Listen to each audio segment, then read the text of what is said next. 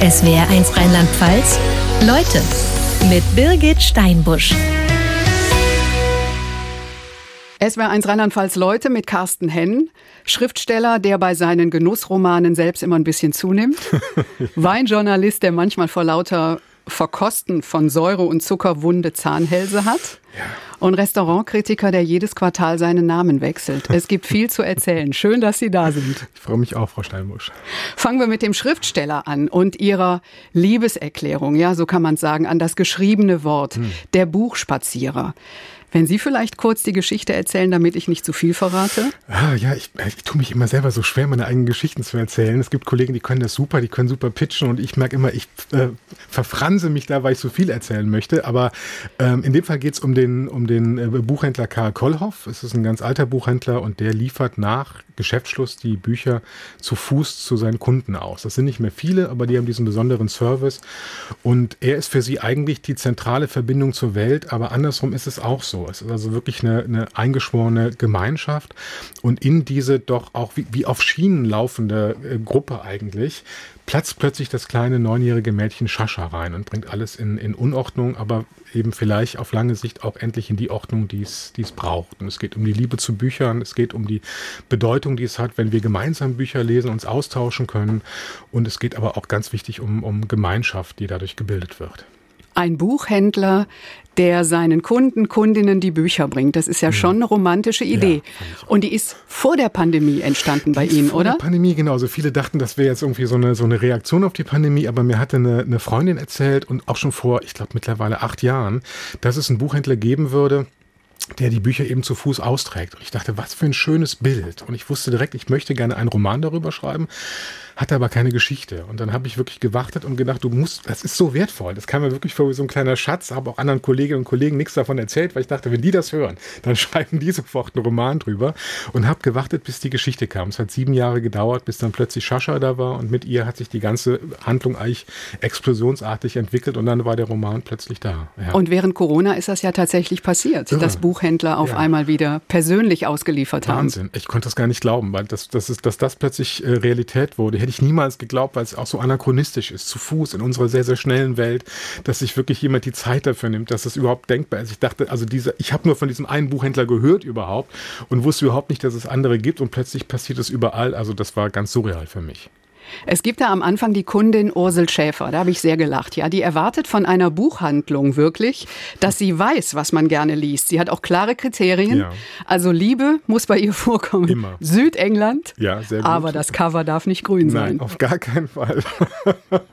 ich glaube, so sind Kunden. Also meine Lebensgefährtin hat lange im Buchhandel gearbeitet und was die mir manchmal erzählt hat von den, von den Kundenwünschen, die kommen ja auch rein und sagen, ja, haben Sie dieses eine, dieses eine blaue Buch? Also ich weiß nicht, wie der Autor heißt und ich weiß den Titel auch nicht, aber es ist auf jeden Fall blau und, und, und es geht um Liebe. Und dann steht man da als Buchhändlerin und muss sich überlegen, was könnte das denn sein? Und dann brauchen die manchmal auch wirklich so eine prophetische Gabe, dass sie sagen, ich glaube, es ist dieses Buch, weil da wird gerade überall drüber gesprochen. Und Ursel Schäfer ist insofern ganz, ganz typische Kundin, glaube ich, dass sie sehr genau weiß, was sie möchte und was sie nicht möchte. Und dieser Buchhändler Karl mhm. und dann diese Kleine, die Schascha. Da gibt es Vorbilder. Ihr Vater ja. und ihre Tochter. Ja, tatsächlich. Also ich wollte eigentlich den Karl auch komplett auf meinen Vater aufbauen. Ich hatte mir schon überlegt, ich interview ihn mal auch zu seiner Jugend und Kindheit, was man so als Sohn ja eigentlich nicht macht. Also ich weiß natürlich vieles, aber mal, mal mit so einem journalistischen Blickwinkel mal ranzugehen und zu sagen, so Vater, jetzt gucken wir aber mal ganz, ganz genau. Und dann merkte ich aber, das hätte den Roman überfrachtet. Ich wollte den Karl nicht so festlegen, sondern wollte, dass er, dass er, dass sich viele vorstellen können, dass sie jemanden wie Karl kennen und das hätte ihn zu sehr verortet. Und bei der Schascha ist es meine Tochter, die ist mittlerweile 16 Jahre alt, aber ich, ich erinnere mich noch gut dran, wie sie mit neun Jahren war. Wobei, die war eigentlich zwei Kinder. Also zu Hause ein total wildes, freches Kind, muss ich echt sagen. Äh, und, und in der Schule war es immer so, dass die Lehrer mir gesagt haben, ja, ihre Tochter, also die kann ja ruhig mal was lauter sprechen äh, und, und sich mal was mehr melden. Die ist da so schüchtern. Ich denke, Sie reden von einem nicht mein kind. kind. Das ist nicht mein Kind. Äh, und und die Schascha ist, glaube ich, so ein bisschen beide Seiten meiner, meiner Tochter in, in ein Kind verschmolzen. Jetzt heute Teenager, 16. Wie findet sie das, dass sie in dem Buch ist? Schrecklich, schreck, ganz, ganz schlimm. Ich habe einmal habe ich sie wirklich genötigt, zu einer Lesung zu kommen und habe dann auch hingewiesen und sagt, da vorne sitzt auch meine Tochter Schascha und sie sagte, Papa, das war das Schlimmste, was du mir antun konntest. Ich komme nie wieder zu einer Lesung von dir.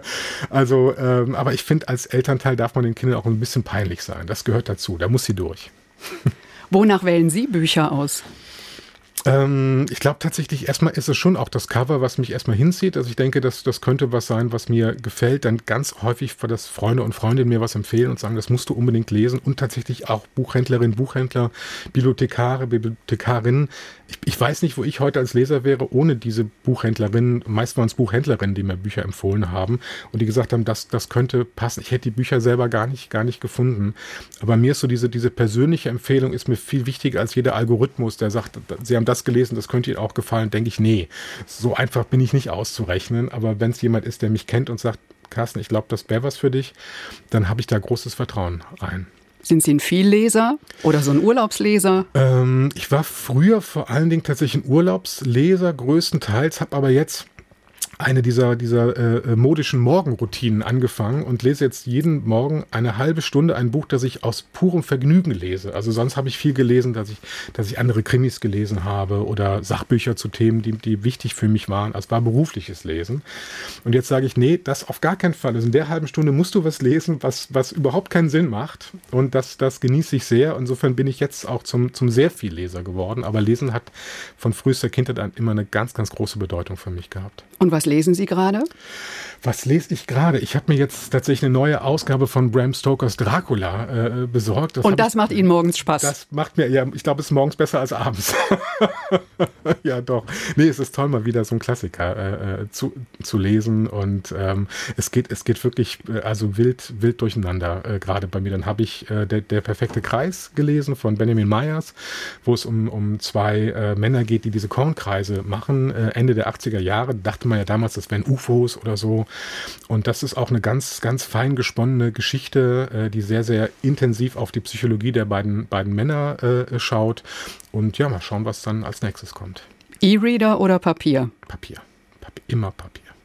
Im Buchspazierer steht für alle Buchhändlerinnen und Buchhändler, selbst in Krisen versorgen sie uns mit einem ganz besonderen Lebensmittel. Ist es das für Sie? Ein ganz besonderes Lebensmittel tatsächlich? Absolut, ja. Also es war ja auch bei, in dann, also die, die Widmung habe ich tatsächlich im, im, im Lockdown schreiben können. Der Roman war schon längst fertig und dann, dann gab es ja die Diskussion, sollen Buchhandlungen aufmachen? Also ist das sowas wie, wie der Lebensmitteleinzelhandel? Und ich dachte, ja, ja, also auf jeden Fall. Also ohne, wir, wir sind, wir sind äh, narrative Wesen. Wir, wir, wir existieren über die Geschichten, die wir von anderen wissen, die wir über uns selber erzählen. Und ohne Geschichten sind wir nichts und wir brauchen das ganz, ganz wichtig. Und auch in der Zeit, wo wir andere andere Menschen nicht treffen können, äh, diese intensive Begegnung, die wir mit Romanfiguren haben, ich glaube, dass die für unser seelisches Heil wirklich überlebenswichtig war. Und wir wissen, es gibt viele psychische Probleme durch die ganzen Lockdowns. Und ich glaube, wer viel gelesen hat, der hat sich dagegen wirklich schützen können. Bücher sind das eine Lebensmittel für Sie, Wein ist das andere. Wie groß ist Ihr Weinkeller? Der ist, der ist riesig. Der ist so groß geworden. Das war gar nicht. Es sind auch mehrere mittlerweile. Also es sind, äh, es sind jetzt drei Räume, die, die voller Wein stehen, weil ich immer wieder denke, ach Mensch, den möchtest du gerne probieren und den möchtest du gerne kaufen und später trinken, wenn er wirklich seine perfekte Reife äh, erreicht hat. Und es sind, es sind abertausende Flaschen und ich komme gar nicht mehr an. Also ich finde da auch nichts mehr. Also, Haben Sie Köln unterkellert? Also so ein bisschen kann man so sagen. Also es ist eigentlich der, der, der Keller im, in, meinem, in meinem elterlichen äh, Haus und ähm, das war, früher war der Hauptkeller war ein Partykeller. Also wirklich mit diesen schrecklichen Fiasko-Tropfkerzen, die man da hatte, äh, mit einer Schaukel, äh, alles selber gebaut von meinem Vater. Und hinten war noch eine Waschküche und dann war noch ein Keller und mittlerweile ist es alles voll, voll von, von Wein. Also da geht jetzt auch nichts mehr. Ich muss jetzt wirklich trinken. Und Sie finden nichts mehr, sagen Sie. Also ich weiß so ungefähr manchmal, das ist so wie so eine archäologische Grabung. Ich weiß dann da in dem Regal, das müsste, müssten die etwas älteren Weine sein oder hier sind vielleicht eher so die deutschen Weine. Ähm, und hier habe ich irgendwann mal ein paar Bordeaux hingestellt, aber es ist eher so, so ein ungefähres Tauchen dann und dann ziehe ich irgendwas raus und wenn der Wein halbwegs dem entspricht, was ich gerne hätte, dann denke ich, gut, okay, den trinkst du jetzt. Aber ich finde eigentlich nie das, was ich wirklich suche. Haben Sie eine Ahnung, was der teuerste Wein ist, der da lagert? Ähm, ja, ich glaube, die teuersten Weine ist zum einen der, der G-Max vom, vom Klaus-Peter Keller. Das ist der teuerste trockene deutsche Wein, den es aktuell gibt. Ich glaube, der liegt also bei einigen Jahrgängen wahrscheinlich schon bei 2000 Euro. Ähm, und ansonsten sind, ich glaube, es ist eine Flasche äh, Romane Conti auch da, die ich mir irgendwann mal geleistet habe, die auch relativ teuer sein wird. Und äh, ähm, glaube, ja, Latour ist auch da, aber es sind, immer, es sind immer nur Einzelflaschen, weil die waren damals schon teuer. Aber so ungefähr, die teuersten Flaschen werden so 1500, 2000 Euro sein. Aber die findet auch keiner, wenn er eine einbricht. Ich finde die ja selber nicht. das ist ja eine Schande, oder? ja, es ist schon so, ja. Wie traurig, wenn ich die nicht zum richtigen Zeitpunkt erwische. Also das belastet mich schon. Ich denke, da sind so tolle Weine. Und du hast dich so darauf gefreut und jetzt findest du die nicht. Also und die kommen um. Die kommen echt um, ja. Bei welchem Preis fängt denn Wein an, den man gut genießen kann?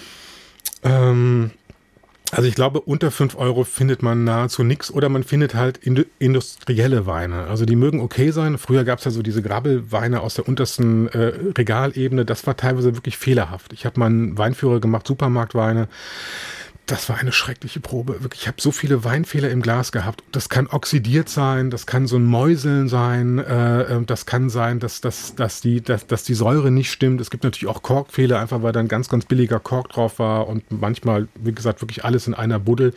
Das gibt's heute nicht mehr, finde ich, oder nur noch sehr selten, aber das sind halt dann sehr uniforme Weine. Die sind eher sowas wie, wie Limonade. Die schmecken jedes Jahr gleich, haben keine Persönlichkeit und ich denke so ab 5 Euro, 7,50 Euro da fängt es dann an, dass man handwerklich gemachten Wein mit Persönlichkeit kriegen kann. Carsten Henn und die Liebe zum Wein. Angefangen hat alles an der A.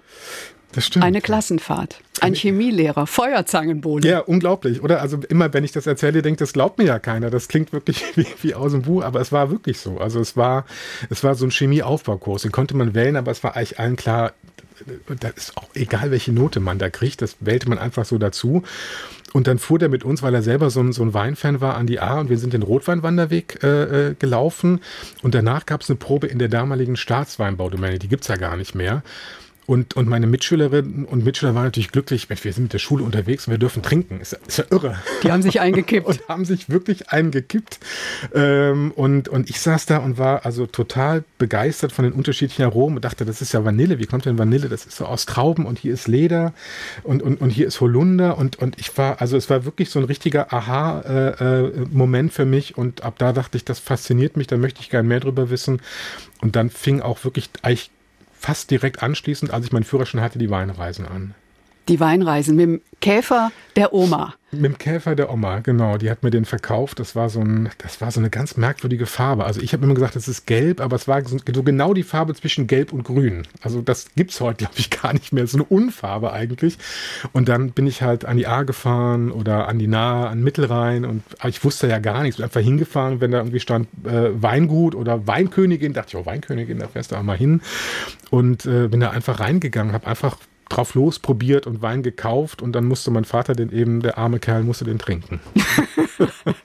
Sie haben Völkerkunde studiert ja. in Köln und dann aber, ja, Weinbau in Australien. Mhm. Ja, das irgendwie noch dazu gepackt. Warum Weinbau in Australien?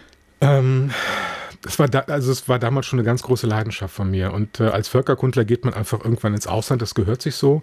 Ich hätte auch eine Feldforschung machen können. Und zwar wäre ich nach Kasachstan oder Kirgistan gegangen. Ich hatte schon Kasachisch angefangen zu lernen.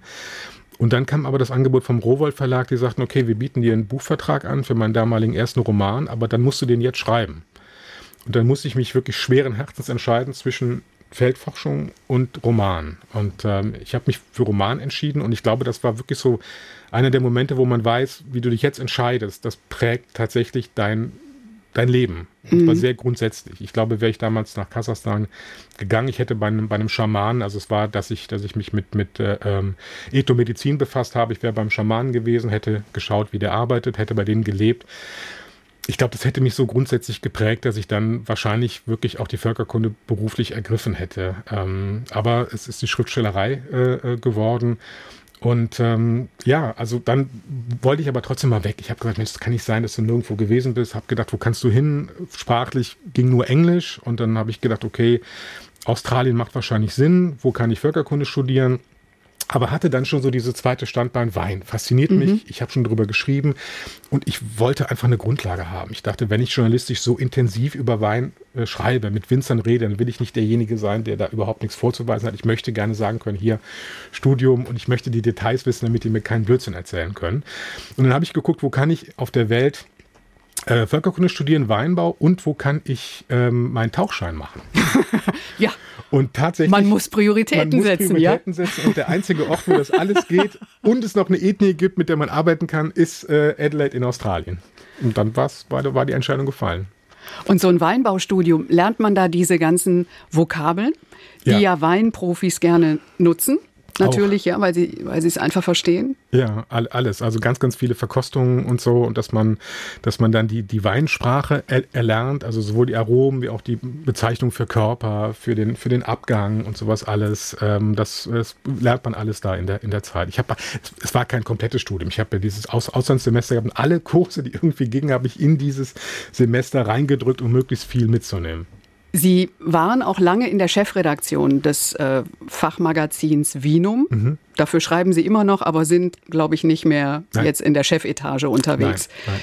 Und haben da ja zu Ihren Hochzeiten da wie viele Weine getestet? Also es ging in die Tausende. Also ich glaube in, in einigen Jahren zwei, drei, vielleicht sogar 4000 Weine. Also es waren unglaubliche Zahlen an Weinen, die, die ich verkostet habe. Und man ja, man ist dann wirklich auch eine Verkostungsmaschine. Also man, es gibt, gibt ja diese Verkostungssaison, wenn die neuen Weine auf den Markt kommen. Also ich sag mal so ungefähr, ja, ab Mai ähm, sind so viele Weine schon da und dann verkostet man eigentlich durch bis September, wenn der Redaktionsschluss ist für die, für die wichtigen Führer. Aber in den anderen Zeiten verkoste ich andere Länder. Also das waren ja so die deutschen Weine.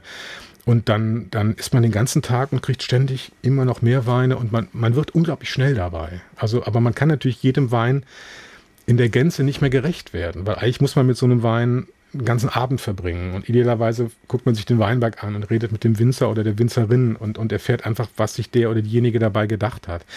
Das geht dann nicht. Also dann geht es wirklich zack, zack, zack. Ist das komplex? Ist das balanciert? Ist es rebsortentypisch? Wie ist das Holz integriert? Äh, und dann macht man die Note. Und wenn man nach Hause kommt, freut man sich über ein Glas Wasser? Trinkt man dann gar keinen Wein mehr privat? In der Zeit tatsächlich eigentlich, eigentlich kaum noch. Also ich habe mich dann über ein Bier gefreut, irgendwie nach so einer langen Probe oder über ein Wasser. Das Komische ist, weil ich immer gemacht habe, ich habe alles geschwenkt. auch das Bier? Auch das Bier, es war völlig egal. Ich habe was in die Hand bekommen und ich habe es geschwenkt. äh, äh, wobei es für Bier keine gute Idee ist, aber es war so die automatische Handbewegung, die ich dann gemacht habe und äh, ähm, das war dann, das war dann Erholung. Und das war dann tatsächlich die Zeit mit den wunden Zahnhälsen? Ja, ja, das ist schon wirklich. Also wenn man die Mosel verkostet, Mosel Saruwa und hat nur, also fast nur Riesling und hat dann viel Säure und viel Zucker. Also es gibt, es gibt einige Zahnpasten, ähm, da werden sich die Namen bei Weinjournalisten zugeraunt und sagen, kauf dir das, ne, damit das versiegelt so ein bisschen. Oder nimm nachher dieses Gel, das ist gut. Es gibt teilweise Marken aus den USA, die man sich bestellt, damit man die Zähne so ein bisschen schützt. Aber, aber so ein ganzer Tag Mosel Riesling, das schafft echt keine Paste, das schafft keine, keine Zahnpasta, das greift die Zahnhälse an und das tut dann richtig weh. Und die Weine, ich liebe die Weine ja von der Mosel, aber ähm, nicht so viele an einem Tag. Ihr neuestes Buch heißt Der Mann, der auf einen Hügel stieg und von einem Weinberg herunterkam. Ist das nach dem Film Der Engländer, der auf einen Hügel stieg und von einem Berg runterkam mit Hugh Grant? Ganz genau, was für ein toller Film, ja. Und dieses Buch ist sehr persönlich. Ja, da beschreiben ja. Sie so Ihr Scheitern im Weinberg, Sie mhm. haben drei Parzellen an der Mosel. Und vor allem auch so, Sie sind auf der Spur des Rieslings, des großen, trockenen Rieslings. Ja. Und haben Sie ihn gefunden? Viele große?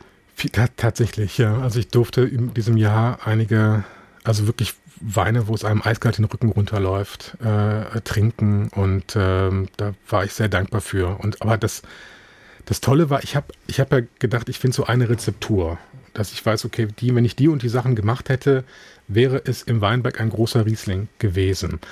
Und habe über das Jahr gelernt, dass es diese Rezeptur, die gibt es überhaupt nicht, sondern es gibt sehr viele, sehr eigene, individuelle Wege zum Riesling.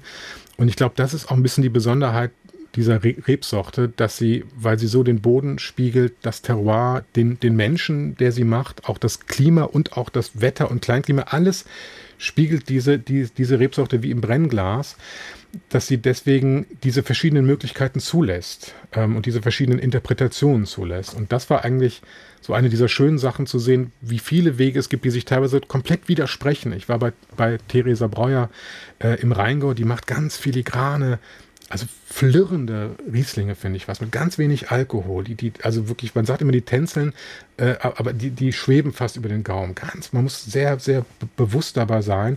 Und dann war ich, war ich bei von Winning in der Pfalz, die, die ihre Spitzenrieslinge im, im Holzfass, im neuen Holzfass ausbauen, wo die eine unfassbare Würze kriegen. Also ganz, ganz kraftvolle Rieslinge.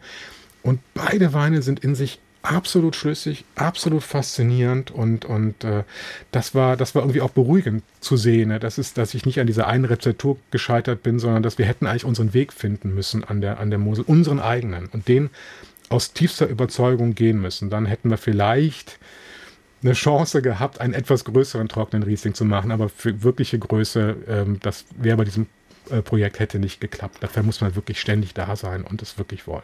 Also Ihr Projekt, ja, dieser ja. Weinberg an der Mosel, Steillage, da haben Sie sich doch auch direkt schon das Heftigste ausgesucht. Ja. Fünf Städter wollten da was Großes. Ja, was für eine, was für eine dumme Idee, was für eine Hybris auch, dass wir gedacht haben, wir kommen jetzt an die Mosel und zeigen mal den Moselanern, wie man einen großen trockenen Riesling macht. Also im Nachhinein denkt man auch, also wir haben sie nicht mal alle gehabt. Ähm, damals war es so, dass wenige Mosel-Winzer äh, äh, trockene Rieslinge gemacht haben. Es war eigentlich noch eine Zeit, wo, wo fruchtsüß, halbtrocken war das große Thema und wir dachten, ja, das wird aber nicht dazu helfen, dass diese Region überlebt, weil wir schon einen sehr, sehr großen Schwund haben, auch an, an, an Rebflächen äh, an der Mosel. Und wir dachten, wenn sie nicht äh, lernen, irgendwie auf, auf großer Front, äh, wie ein trockener Moselriesling schmecken kann, dann wird es diese Region schwer haben. Und das fanden wir alle sehr traurig. Dann erreichte uns so ein Hilferuf vom, vom Winzer Uli Stein aus Bullei, der sagte, hier gibt es diese tolle Lage und es, die, die, jungen Leute äh, machen nicht weiter und was sollen wir tun? Und dann, dann haben, wir, haben wir gedacht in dieser Gruppe, Mensch, äh, also ich wollte eh schon lange selber Wein machen, nicht nur drüber schreiben, sondern machen, dann machen wir das jetzt halt. Und dann hieß die Lage auch noch, das kam noch dazu, die hieß auch noch Himmelreich. Da denkt man, gut, das, das Himmelreich, das darf natürlich nicht sterben. Und sind dahin im Winter und haben uns im Winter die, die Weinberge angeguckt. Die haben uns tolle Weinberge gezeigt, wo man wunderbar mit Bewirtschaftungswegen hin konnte. Und wir haben also in, in also in völliger Unkenntnis die, die, die kompliziertesten Weinberge ausgewählt. Wir haben den höchsten ausgewählt, wir haben einen aus, ausgewählt mit, mit äh, zusammengebrochenen Trockenmauern. Und der schlimmste war der, wo man wirklich durch einen Wald kraxeln musste, um in den Weinberg reinzukommen. Haben wir gesagt, den nehmen wir auch, weil wenn schon, denn schon. Ja, also, also schon im Anfang haben wir irgendwie so viel falsch gemacht. Ähm, das konnte nichts werden und in der Folge dann, es, es wurde auch nicht besser. Und jetzt wird dieser Berg, also die Parzellen werden von jemandem bewirtschaftet und sie kriegen ja trotzdem immer noch ihren Wein daraus. Und er ist viel besser als früher. Ja, lecker. Das ist das, ist das Schöne. Ja, ich habe, also wir haben einen Weinberg ganz, ganz schnell aufgegeben. Der hatte nämlich Trockenstress. Ähm, im, im, Winter kann man es mal sehen, wo die warmen Lagen sind. Also früher war das eine gute Idee, zu sagen, wir, wir kaufen die Weinbergslagen, wenn der Schnee taut, weil dann sieht man, wo er zuerst taut, ist die warme Lage, da werden die Trauben reif. Heutzutage werden alle Trauben reif. Wir haben Klimakatastrophe. Es ist, es ist so heiß. Das große Thema ist Wasserversorgung. Das muss man sehen. Konnten wir nicht sehen. Eine Lage, die ganz oben war, obwohl der Winzer, der uns das verkauft hat, gesagt hat, nein, hier gibt es keinen Trockenstress, gar kein Thema. Wir haben im ersten Jahr gesehen, unfassbarer Trockenstress. Wir haben die, die Parzelle aufgeben müssen. Und äh, irgendwann hat sich die Gruppe auch, auch geteilt. Da gab es auch äh, in, in der Gruppe gab's, gab's Probleme. Und ich habe dann tatsächlich gesagt, okay, die, die, die schlimmste Lage wollten die komplett aufgeben. Also die komplizierteste. Ich sage, ja, aber die ist so schön. Ich meine, das ist wirklich die tollste Lage, die wir da haben. Das sind die ältesten Rebstöcke, teilweise 60 Jahre alt, wurzelecht. Das wäre doch echt eine Schande. Und Gott sei Dank hat sich das Weingut Angelina und Kilian Franzen in Bremen bereit erklärt und haben gesagt, okay, wir, wir machen dir den Wein. Ähm, und äh, also wirklich vielen, vielen Dank, dass die da sind. Ich bin so froh, weil wenn die das nicht mehr machen, dann ist die Lage verloren. Und die machen jedes Jahr einen ganz, ganz tollen Feinherben Riesling. Feinherber Riesling. Mhm. Und wie viele Flaschen kriegen Sie so im Jahr von Ihrem Wein? In einem richtig guten Jahr sind es 300 Flaschen, in einem normalen Jahr sind es eher 100. Es ist, es ist nichts. Aber er schmeckt gut. Schriftsteller, Weinjournalist und Restaurantkritiker. Ja, das mhm. auch noch. Also wirklich ein Leben für den Genuss. Und Sie schreiben, Sie hätten schon als Kind gerne gekocht. Ja. Fischstäbchen oder auch mehr. Auch, auch Fischstäbchen, tat, tatsächlich auch Fischstäbchen. Ähm, Also das ist eine, das ist eine sehr, sehr ähm, persönliche Sache, glaube ich, warum das Kochen für mich so wichtig wurde, weil meine Mutter das Kochen immer geliebt hat, auch eine großartige Köchin ist. Und wir hatten nicht immer ein einfaches Verhältnis zueinander. Also es war schon von Spannungen geladen, auch weil ich in der Schule eher, eher faul war und sie sich das, glaube ich, anders gewünscht hat. Und aber beim Kochen durfte ich ihr helfen. Und beim Kochen hat sich relativ schnell herausgestellt, dass ich einen ganz guten Gaumen habe. Und sie hat dann gesagt, okay, du darfst abschmecken. Und das war wirklich, der hat mir echt Vertrauen geschenkt und, und ich habe eine unglaubliche Freude daran gehabt und habe dann später eben so diese, ich, man macht das ja häufig zum Muttertag, so, so ein Dreigang-Menü, was dann tatsächlich mit Fischstäbchen und, und Miracoli ist und, und dann so eine Karte geschrieben. Aber irgendwann wollte ich mehr. Irgendwann wollte ich wirklich selber auch Soßen bauen, selber Gerichte entwickeln und habe dann irgendwas gemacht mit Schwarzbrot und Frischkäse und, und Gurken und kleingeschnitten und so gemacht und merkte, da ist so eine Leidenschaft bei mir und, und das hat mich dann mit meiner Mutter verbunden. Das war wirklich so. Und ich glaube, deswegen, auch, auch wegen dieser Verbindung, ist das auch immer bei mir geblieben. Wie ist das mit Ihren Kindern jetzt? Konnten Sie das auch vermitteln oder ist es da eher klassisch? Ich bin Geh mir so, weg mit der Küche. Ich bin so gescheitert. ich habe immer gedacht, dass, äh, das wird sich übertragen, diese Leidenschaft. Und ich habe auch alles versucht, was die Erziehungsratgeber sagen. Wie kochen Sie mit Ihren Kindern? Lassen Sie das mit? Dann essen Sie das auch. Oder man muss es den Kindern siebenmal vorsetzen, dann, dann, dann schmeckt es ihnen irgendwann mal äh, nicht, nicht bei meinen. Also ich, ich versuche es immer wieder und oder sag auch, komm, soll mal ins Restaurant gehen, was würdest du denn gerne essen? Äh, ich würde mich mich wirklich freuen und so. Aber die sind auch sehr unterschiedlich. Mein Sohn ist, ist, ist Vegetarier. Was ich auch, also ich finde das super und es gibt auch eine ganz, ganz tolle vegetarische Restaurants, ist auch gar kein Problem. Aber dann gibt es eben auch im Vegetarischen viele Sachen, die er nicht so mag und er will eigentlich lieber zu Hause essen dann. Ähm, und meine Tochter ist auch, die, die wurde auch immer enger in dem, was sie gegessen hat. Und irgendwann wusste man, wir können eigentlich nur noch Pasta machen und Pizza. Das war dann so das, was noch übrig geblieben ist. Und jetzt hoffe ich darauf, dass sich diese Schere irgendwann wieder öffnet und dass sie irgendwann sagen, Mensch, würden doch mal gerne was probieren. Und es gibt manchmal so ganz kurze Momente, wo dann meine Tochter mal sagt, lass doch mal probieren. Und ich denke, ja, könnte noch werden. Und, und bei meinem Sohn auch, dass ich glaube, irgendwann ist ihm das einfach dann, ist es auch zu langweilig, immer nur dasselbe zu essen. Und dann bin ich da. Also dann gehe ich mit den über. Es ist alles, es ist egal. Ich, ich freue mich, wenn sie diese, diese wundervolle Welt des Genusses für sich entdecken. Als Restaurantkritiker wie machen Sie das dann, dass man Sie nicht erkennt, dass Sie in Ruhe arbeiten können im Restaurant? Ja, das ist immer eine Herausforderung und in, in der, es ist schwieriger geworden. Also ich reserviere immer unter falschem Namen und dieser Name wechselt äh, in der Regel jedes Vierteljahr. Und ich mache meist Namen, die auch, die auch ähm, ja, unverfänglich sind. Ich sage sowas wie Schneider. Also das, das, hören die Leute und schreiben es auf, aber denken auch nicht dran. Ähm, und so. Und dann ist es auch einfach, das zu buchstabieren. Ich hatte auch mal so einen komplizierten Namen. Äh, Breiberg hatte ich mal und dann musste ich immer sagen, ja, das schreibt man mit AI, weil ich mir das irgendwie ausgedacht hatte, auch ein Blödsinn, das zu machen, ist wirklich keep it simple, das, das funktioniert. Dann bin ich erstmal sehr, sehr ruhig, wenn ich ins, ins Restaurant komme und ich gehe eigentlich immer mit anderen Leuten essen weil ich dann mehr Speisen probieren kann. Also die essen immer was anderes als ich und ich probiere an ihren Tellern und die sollen immer als Erste ins Restaurant reingehen. Und ich gehe meist so weit hinten wie nur irgendwie möglich. Was ist das für ein Trick? Warum? Das ist, weil, weil wenn ich als erster, also die, die meisten Restaurants achten am meisten auf den ersten, der reinkommt und denken, die anderen sind nicht so wichtig. Deswegen schicke ich die immer vor und dann bin ich, ich bin eigentlich ein sehr, sehr höflicher Gast, aber ich habe immer Sonderwünsche, weil ich gucken will, wie flexibel sind die. Und sage ich, können wir hier vielleicht eine andere Beilage haben?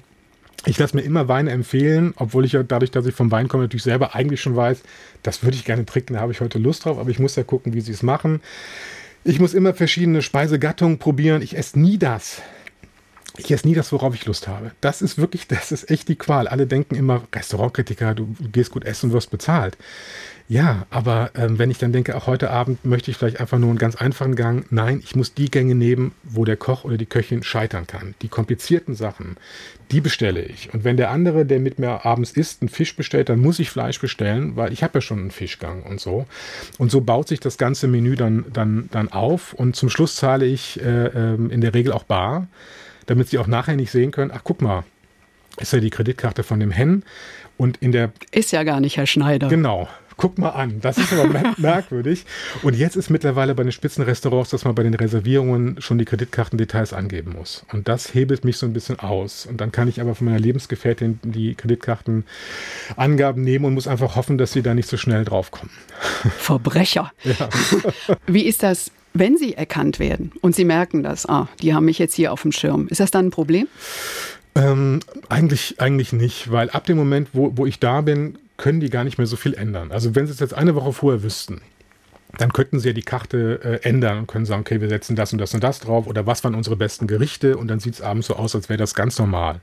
Aber wenn ich abends komme, haben die die Lebensmittel schon. Vielleicht haben sie ein bisschen bessere Stücke oder ein bisschen schlechtere Stücke, aber die können nicht mehr viel machen und sie können auch meist nicht viel besser kochen, als sie sowieso kochen. Sie können ein paar Trüffel mehr drüber hobeln, aber das kann auch sein, dass es dann zur Balance nicht passt und ich sehe auch die anderen Tische. Also ich, ich sehe ja, was die bekommen und wenn der Service bei mir viel, viel netter ist als bei allen, das, das passiert dann tatsächlich. Also wenn ich erkannt werde, merkt man, okay, ne, die fragen ein bisschen mehr nach, äh, aber dann sehe ich eben am, am Nebentisch, wie sich jemand beschwert und wie da reagiert wird und dann ist es auch egal, wie ich behandelt werde. Ähm, von daher, also wenn ich einmal da bin, dann ist das so. Ich, ich würde mir jetzt keinen Schnurrbart oder so ankleben. Äh, Perücke. Perücke, um, um nicht erkannt zu werden, sondern ähm, also ich, ich glaube, ähm, das Wichtige ist wirklich bei der, bei der Reservierung einen falschen Namen zu haben und dann abends, dann läuft der Betrieb und dann müssen sie da durch. Ihre Lust am Genuss toben Sie ja auch in Ihren Krimis aus. Also die Titel Der letzte Whisky, Der letzte Champagner, Die letzte Praline, Der letzte Kaffee.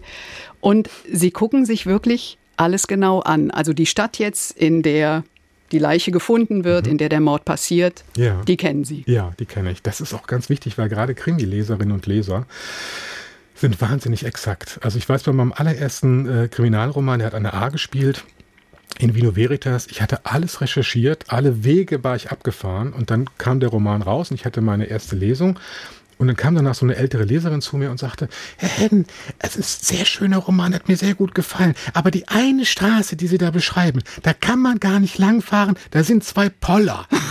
Und ich dachte, das gibt's doch nicht.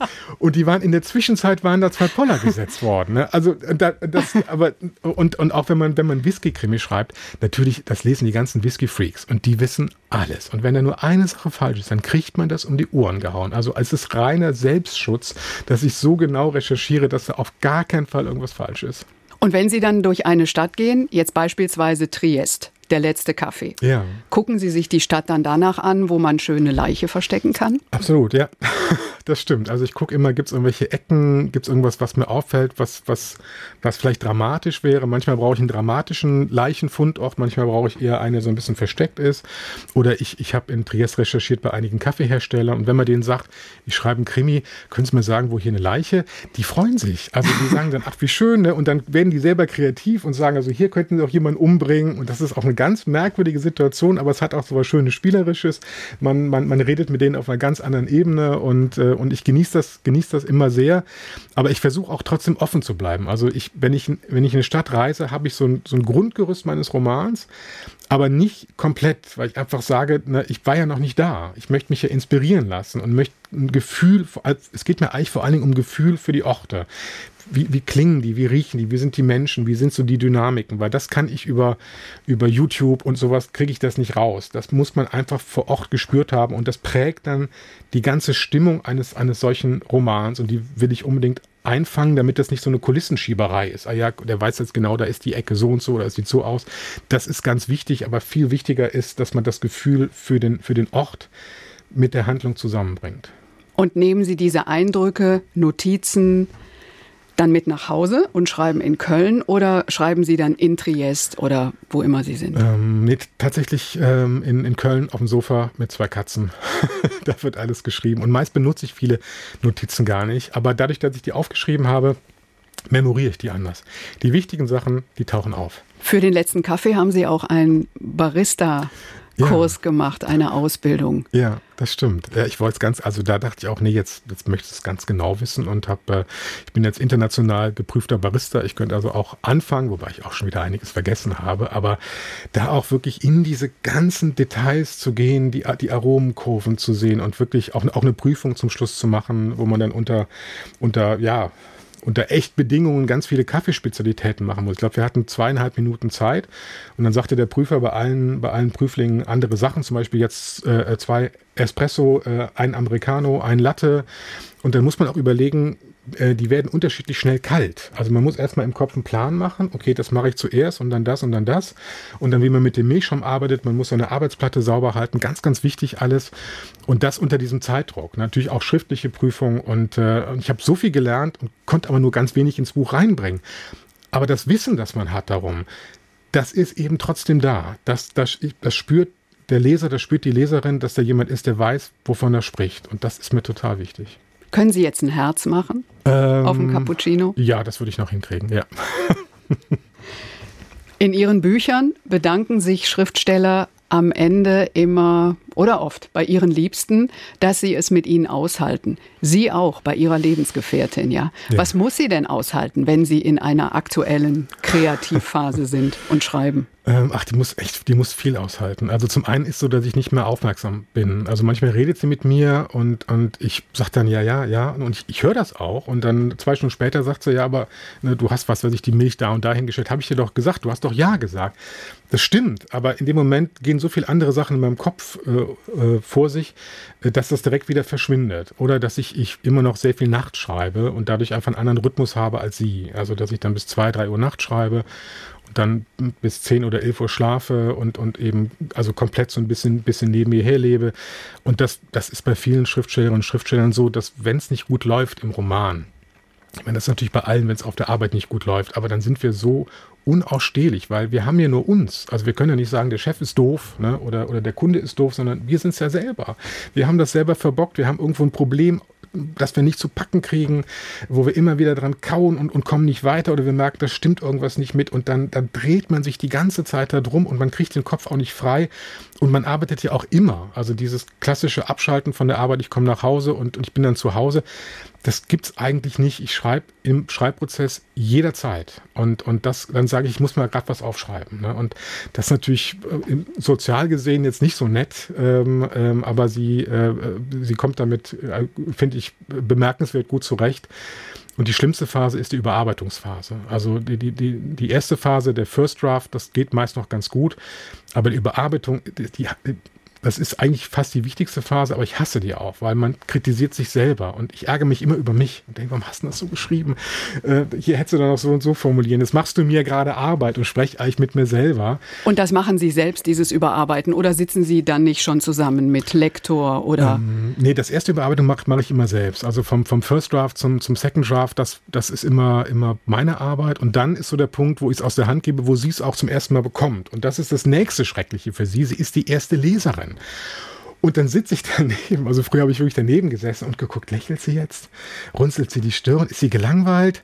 Gähnt sie etwa? Und das hat sie gesagt, das, das geht ja nicht, ich kann das nicht, nicht ertragen, geh weg, lass mich in Ruhe lesen.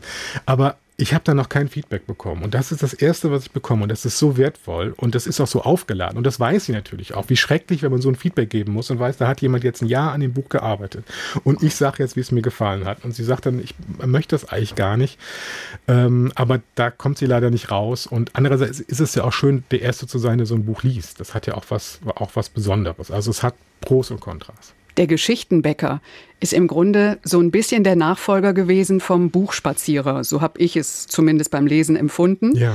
Beide Spiegel-Bestseller und Geschichtenbäcker der nächste Genuss, Backen. Hm, Machen Sie das auch gerne? Oh ja, total. Also ich finde Backen finde ich super. Das war auch so der Grund, dass ich ich wollte ein Buch über also auch speziell über Brotbacken schreiben. Ich war vor vor Jahren in der Eifel gewesen, hatte recherchiert für ein Kurzkrimi. Das war so eine Anthologie und ich war zugewiesen worden einem Bäcker, der Bäckerei Utters. Und dann war ich da und äh, der Bäcker hat mich sehr beeindruckt, weil es wirklich ein Bäcker ist, der so ähm, in seine Aufgabe aufgeht und, und, und und die so ernst nimmt, aber auch so viel, so viel Liebe daraus zieht. Also der malt sein Mehl selbst, der guckt, wie das Wasser ist, ist sehr, sehr detailliert und der auch sagte, ich bin Bäcker, ich bin kein Konditor, ich bin Bäcker, ich mache Brot. Und ich dachte, du, du möchtest gerne mehr über dieses faszinierende Lebensmittel schreiben, was eigentlich für uns so das fundamentalste Lebensmittel ist von allen ist. Wir denken ja häufig, ja, Kartoffel ist typisch deutsch. Klar essen wir, aber Brot ist, ist wirklich, ist immer bei uns. Wir haben es wir haben's morgens beim Frühstück, wir haben es abends, wir nehmen es mit auf die Arbeit. Ich weiß, früher gab es diese Hasenbrote, die es bei uns gab, die so ein bisschen durchgezogen waren. Das war ein riesen, riesen Genuss. Und, und wir sind eigentlich ein Brotland. Und wenn ich in, im Ausland bin und man redet über Kulinarik in Deutschland, sagen die immer, ja, ihr könnt, ihr könnt zwei Sachen gut, Würste und Brot. Das ist wirklich, wo wir unglaubliche Auswahl haben. Und ich dachte, ich schreibe ein Brotkrimi. Und habe dann überlegt, aber Brot wollte kein Krimi werden. Also Whisky wollte direkt ein Krimi werden und Rum wollten Krimi werden. Pralinen wollten gerne Krimi werden, aber Brot ich fand da keinen Ansatz und irgendwann habe ich gedacht, ja, dann, dann hat das auch seinen Sinn, dann kannst du darüber keinen Krimi schreiben. Was möchtest du denn darüber schreiben? Und was, was, was ist dir denn wichtig bei Brot oder was fasziniert dich? Und dann merkte ich, es sind zwei Sachen. Es ist einmal diese Sinnlichkeit. Also bei, man, Kochen und Erotik hängt eh eng zusammen und auch, auch Genuss und Erotik. Aber gerade Brotbacken, dieses Teigkneten, diese Wärme, die man da reingibt, diese rhythmischen Bewegungen, dann dieses wunderschöne Aufgehen des, des Teigs. Das war das eine Thema, wo ich merkte, wenn du über Brot schreibst, dann muss es sinnlich sein, vielleicht sogar ansatzweise erotisch. Ähm, und das andere war, dass das Kochen auch immer eine, eine, eine Neuerfindung, äh, eine Weiterentwicklung ist. Dinge werden verwandelt. Aber vielleicht am, am fundamentalsten beim Brot, wo wir Mehl haben und Hefe haben und Wasser haben, also eigentlich was, was Pudriges und Wasser. Und dann vermengen wir das und dann wird es ein Teig und dann wird es nochmal was anderes und wird im Ofen zu einem festen Brot und hat eigentlich das Endprodukt mit dem ersten gar nichts mehr zu tun. Und ich dachte, ja, dann, dann geht es um Neuerfinden, um, um Veränderung. Und trotzdem ist das Brot, das wir haben, dasselbe wie das Mehl und, und, und, und die Hefe und das Wasser zu Beginn. Und aus den Sachen hat sich dann die, die Geschichte zusammengebaut, dass ich dann eine Tänzerin hatte, die eben dieses Sinnliche verloren hat und die sich wandeln muss, so wie der, so wie der Teig sich wandelt und habe sie zusammengebracht mit dem Bäcker, der sie auch braucht, weil sonst seine Bäckerei nicht mehr überleben kann und der eben auch in so einem Wandlungsprozess ist, sich zu öffnen, weil er so sehr eremitisch ist und plötzlich hatte man die Themen und dann, dann hat sich das Buch ergeben.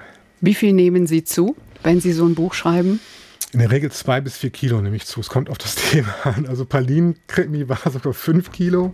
Das war, das war am meisten, das war, das war schrecklich. Aber Brot, Brot war auch schlimm, weil ja, ist immer da und dann probiere ich das noch da gekauft und da gebacken. Ja, ist die man, Recherche oder kann man nichts machen? Die Recherche, ja. Ich, ich, kann die zwar Gott sei Dank absetzen, aber an meinem Bauch, äh, ja, es ist, ist, äh, ich, ja, ich kann es nicht ändern. Also ansonsten wird es auch nicht funktionieren. Wie ist das eigentlich? Äh, Weinkenner werden ja auch gerne mal eingeladen zur Blindverkostung. Mhm. Ist sowas ein Albtraum? Weil Total. man oft daneben liegt? Ja, man wird unglaublich demütig. Also ähm, ich war einmal in einer Fernsehsendung, wo es auch äh, ein Schwarzglas gab und wir nur erkennen mussten, ob es Weiß oder Rotwein war. Und ein Weinkenner, der mit mir da war, sehr, sehr renommierter Mann, hat auch den Weißwein für einen Rotwein gehalten, ähm, weil in dem Moment, die hatten natürlich auch einen, einen, Weißwein reingeschenkt, der auch tatsächlich Tannine hatte und so. Also man konnte das äh, durchaus denken.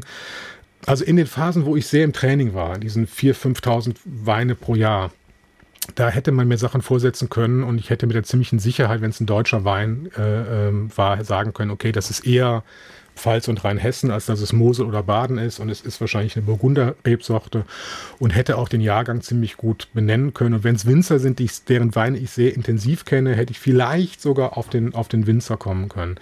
Aber in den meisten Fällen, wenn man so eine Probe hat, ähm, dann liegt man dermaßen falsch. Und es gibt so ein paar Glücksmomente, wo man denkt, man hat irgendwas rausbekommen. Aber was man in Filmen manchmal sieht, dass dann so ein, so ein Weinkonnoisseur ist und er schwenkt dann und sagt, ja, das ist, das ist Südhang 1957 und der Winzer hatte rote Gummistiefel äh, an. Ähm, das, das passiert eigentlich, äh, eigentlich so gut wie nicht.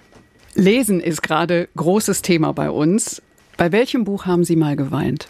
Von, von meinen eigenen? Nicht von Ihren eigenen, sondern einfach Bücher, die Sie berührt haben. Ähm, ach, ich, ich merke, dass das bei mir immer mehr wird. Also ich glaube, das ist mit dem Alter so, dass ich, dass ich näher am, am Wasser gebaut habe. Wobei ich auch immer den Eindruck habe, dass das so für mich als Rheinländer, bei uns ist es auch gewissermaßen okay, wenn Männer weinen. Ne? Also wenn man dann diese Karnevalslieder singt, so wie Trink doch eine mit oder in unserem Fädel, dann hängt man sich in den Arm und heult und es ist für alle völlig okay. Und das ist für mich auch so. Also es kommt schon mal häufiger vor bei Filmen und bei Büchern. Ich glaube, ich habe bei äh, Mariana Lekis, was man von hier aus sehen kann, äh, habe ich eine Träne verdrückt, obwohl es so fein ist. Es drückt überhaupt nicht auf die Tränen. Es ist so schön. Aber Westerwald. Ich, ne, großartig, ja. Mhm. Ich fand es auch, ich habe mich so, so wieder, also so, so wohl gefühlt in diesem Buch und, und war so angekommen und es war, sie nimmt einen so sachte an der Hand durch diese, durch diese Geschichte und die hat mich sehr, sehr gerührt an, an, an vielen Stellen. Also das weiß ich noch, dass ich da das Buch auch weglegen musste und gesagt habe, nee, du musst jetzt erstmal wieder durchatmen ähm, und war aber war sehr, war sehr dankbar für den, für den Moment, weil ich es nicht mag, wenn Autoren oder Autoren so bewusst drücken. Ich denke, ah ja, guck mal, jetzt wollen sie aber, dass du, ne? Ähm, und dann denke ich immer, nee, nicht mit mir, ähm, so einfach geht's, geht's nicht. Und das hat sie, das hat sie so, so wundervoll gemacht. Das, das weiß ich noch genau, ja. Legen Sie auch Bücher weg, wenn sie Ihnen nicht gefallen, dass Sie sie nicht lesen oder ist es Ihnen eigentlich zu schade drum? Da bin ich auch radikaler geworden. Also früher habe ich fast immer bis zur Hälfte gelesen ähm, und dann habe ich meist auch gedacht, komm, jetzt hast du die Hälfte gelesen, jetzt machst du auch weiter. Das ist nicht mehr so. Also wenn ich jetzt nach 30, ja, früher waren es, es werden immer weniger Seiten. Also ich glaube, jetzt sind es 30 Seiten und wenn das Buch mich dann nicht gepackt hat und ich denke, ich möchte den Figuren folgen und vor allen Dingen, ich mag die Sprache. Also das weiß man nach 30 Seiten, ja, ob es eine Sprache ist, deren, deren, deren Rhythmus, deren, deren Bilder, deren Figuren, deren Figurenbeschreibung einem gefallen dann ist mir die Zeit zu schade, weil es gibt so viele Bücher, die ich lesen möchte. Der Stapel ist so hoch bei mir und wenn ich jetzt auch die ganzen lese, die ich eigentlich nicht lesen möchte, dann komme ich zu gar nichts mehr und deswegen, ähm, nee, dann, dann ist Schluss nach 30 Seiten. Haben Sie es schon mal nicht ausgehalten, auf die letzte Seite geguckt nein, und es bereut? um Gottes Willen, nein, das finde ich ja ganz schrecklich, wenn man das macht. Ich sage das auch, ich habe es mal in der Lesung gesagt, das ist ja die größte Strafe für mich als Autor. Ich mache mir so eine Mühe, dass zum Schluss was Überraschendes passiert oder dass es irgendwie emotional befriedigend ist. Und dann liest man die letzte Seite und nimmt das alles weg. Nein, auf gar keinen Fall. Also das würde ich als totalen Betrug an, an, an der Autorin, dem, dem, dem Autor äh, sehen.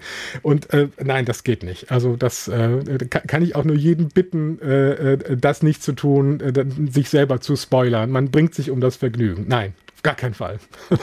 Und Sie schreiben gerade auch schon wieder an einem neuen Krimi. Einschuss Whisky. Ja spielt in Dublin. Spielt in Dublin, genau. Was für eine tolle Stadt. Ich, also wirklich eine Stadt, in die ich mich direkt verliebt habe, direkt wohlgefühlt habe. Die Menschen reden so viel mit einem da und es ist keine, ist keine besonders schöne Stadt, finde ich so. Es gibt viel, viel schönere Städte, aber die Menschen sind so zugewandt und die singen gerne und die trinken gerne und die essen gerne. Und da dachte ich, war wunderbar, perfekt. Und, äh, und der irische Whisky, ähm, der erlebt einen wahnsinnigen Boom. Da ist wirklich eine Goldgräberstimmung. Die probieren ganz viel aus mit, mit Nachreifung in japanischen Eichenfässern und sowas alles. Und auch das spürt man. Und da dachte ich, Mensch, das möchtest du eigentlich an, einfangen, was da gerade gerade los ist. Und der schmeckt eben auch dezidiert anders als schottischer Whisky. Und äh, ähm, ja, da bin ich gerade dran und werde jetzt gleich auch direkt äh, äh, weiterschreiben. Und Whisky, da haben Sie wieder die kritischen Leser. Das stimmt, da sind die auf jeden Fall, ja, doch genau. die würden alles finden, wenn da was nicht stimmt. Aber ich klopfe mal auf Holz. Äh, ich glaube, es ist alles gesichert. Bei uns gibt es am Ende ein kleines Geschenk. Genuss für den Genussmenschen. Oh. Und zwar, ich muss jetzt gerade mal gucken. Meine Freunde trauen sich ja meist nicht mehr irgendwas zu schenken wie Wein oder so, weil sie sagen, hast du selber einen Weinberg. Ich freue mich aber immer, wenn, wenn jemand für mich kocht oder mir einen Wein schenkt. Also von daher, oder was anderes zum Genießen. Jetzt bin ich aber gespannt. Ja, aber ich kann Ihre Freunde gut verstehen. Ich glaube, ich würde Ihnen jetzt noch nicht mal mehr Brot geben, ja, wenn Sie kommen. Nach dem Geschichtenbäcker. Nein, ich habe tatsächlich, Sie sagten eben, die letzte Praline, da haben Sie am meisten zugenommen, mm, oder? Mm, ja, ich ja. komme jetzt mit Pralinen. Aus ah, einer kleinen Pralinenmanufaktur, mm. hier aus Rheinhessen, also selbst hergestellt. Ah alles Bio, alles super, hält ja. sich auch nicht lange. Aber ich glaube, das muss sie nicht. Ne? Nein, das werden es auch nicht. Nougat, Marzipan, Trüffel. Ich habe mal die ganze oh, Auswahl genommen. Oh, das ist ganz schrecklich, aber ich freue mich sehr. Carsten Henn, Schriftsteller, Weinjournalist, Restaurantkritiker. Ich danke Ihnen sehr, dass Sie heute hier waren. Danke Viel Erfolg mit dem Whisky. Dankeschön. SWR1 Rheinland-Pfalz. Leute, jede Woche neu. Auf swr1.de, in der SWR1-App und überall, wo es Podcasts gibt.